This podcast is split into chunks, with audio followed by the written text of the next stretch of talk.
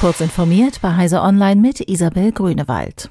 Uber setzte bei seinem Versuch, sich in Europa zu etablieren, unter anderem auf fragwürdige Kooperationen mit der ehemaligen EU-Kommissarin Nili Kroes, dem späteren französischen Präsidenten Emmanuel Macron und dem deutschen FDP-Politiker Otto Fricke. Das berichten Investigativjournalistinnen und Journalisten aus aller Welt unter Berufung auf zehntausende Dokumente des US-Fahrdienstvermittlers, die dem britischen Guardian zugespielt wurden. Kroes hat sich demnach bereits für Uber eingesetzt, als ihr nach dem Abschied aus der EU-Kommission solche Lobbyarbeit untersagt war.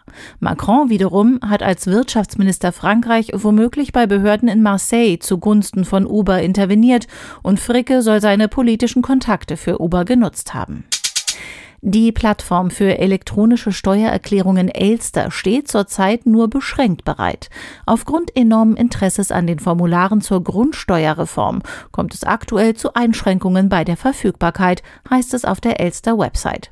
Wir arbeiten bereits intensiv daran, Ihnen so schnell wie möglich die gewohnte Qualität zur Verfügung stellen zu können, heißt es dort. Insbesondere am Sonntag sei das Portal zeitweise gar nicht erreichbar gewesen, wird berichtet.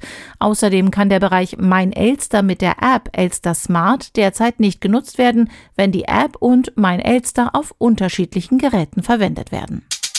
Die Bundeswehr, die wegen schlechtem Ausrüstungszustand immer wieder in der Kritik steht, stellt nun teilweise Ersatzteile vor Ort auf der Fregatte Sachsen her.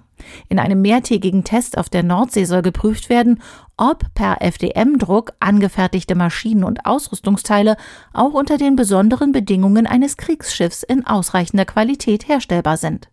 Der Salzgehalt der Luft und die Schiffsbewegungen sowie Schwingungen aus dem Antrieb stellen besondere Herausforderungen im 3D-Druck dar. Das Schnäppchenportal eBay Kleinanzeigen wird künftig den Namensteil eBay streichen und unter der Marke kleinanzeigen.de auftreten. Die ehemalige Kleinanzeigensparte von eBay, zu der auch mobile.de gehört, war im Juni 2021 an den norwegischen Online-Marktplatz Ade Winter verkauft worden. Noch für die neue Webadresse allerdings ins Leere. Auch das Logo wurde noch nicht geändert.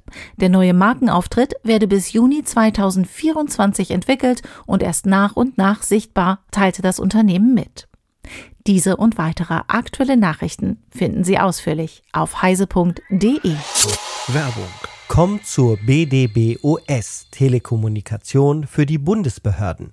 Wir brauchen Verstärkung für unsere Dienste. E-Mail, Voice und Video, Betriebsengineer und viele mehr. Kannst du noch nicht? Bringen wir dir bei. Als ITlerin bist du bei uns goldrichtig. www.bdbos.de